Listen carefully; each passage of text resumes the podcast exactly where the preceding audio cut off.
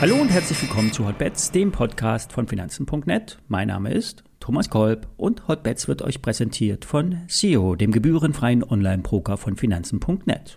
Es gibt eine Trade-Aktion bei SEO.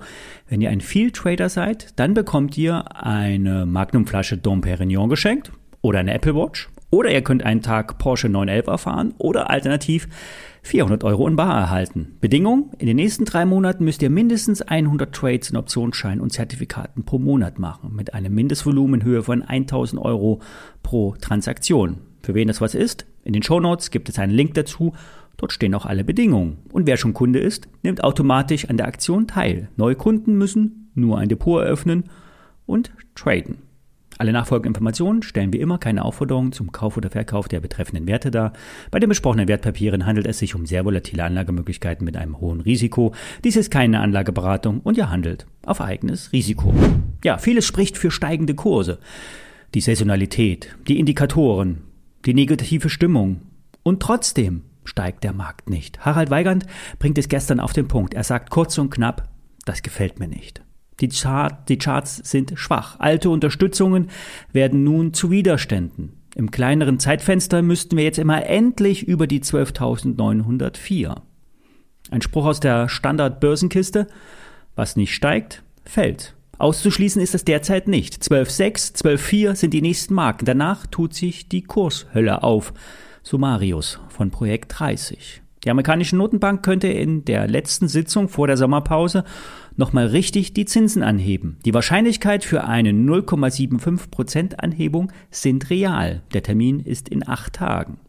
Mitte Juli startet zudem die Berichtssaison aufs Neue und die Banken machen den Anfang.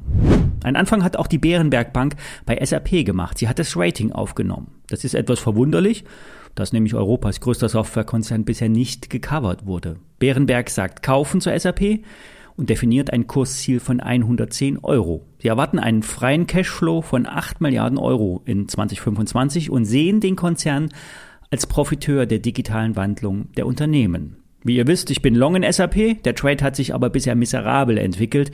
Die SAP ist ein klarer Underperformer. Jede Erholung wird mit massiven roten Stundenkerzen zunichte gemacht. Kurse um 80 Euro und darunter können nicht ausgeschlossen werden.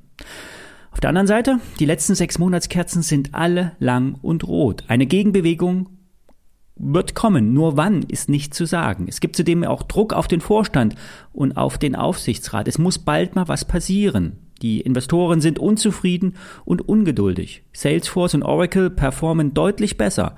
Und bei SAP müssen endlich mal News kommen oder zumindest mal die Anzeichen einer Besserung zu sehen sein. Beim Kurs ist jedenfalls nichts zu sehen, was ein erneutes Investment derzeit rechtfertigen würde. Bei Gold und Silber sind die Kursnotierungen die letzten Zeit schon deutlich unter Druck gekommen.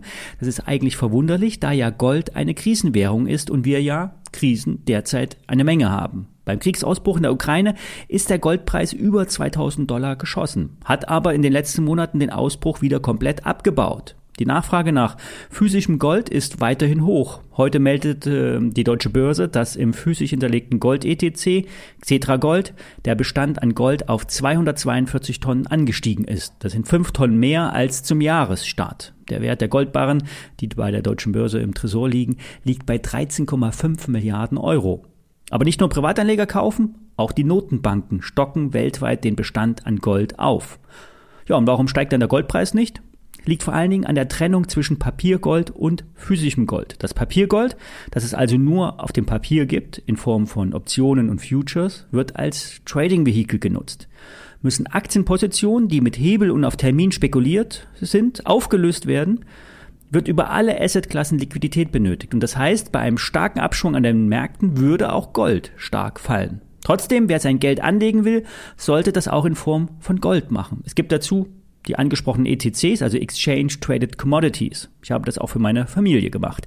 Ich habe allerdings das Euwax Gold 2 genommen. Hier ist die auslieferbare Stückelung geringer.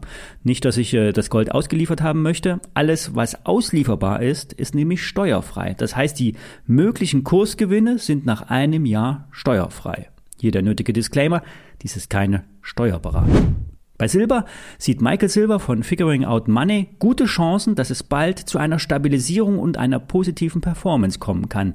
Silber ist nämlich die letzten Wochen noch viel stärker gefallen als Gold. Und das liegt daran, dass Silber mehr ein Industriemetall als ein Anlagevehikel ist. Metalle wie Kupfer und Silber werden in der Rezession nicht mehr so stark nachgefragt und fallen in der letzten Zeit deutlich ab. Silber ist eigentlich dringend nötig für Solarzellen und Speichermedien Trotzdem fällt der Kurs.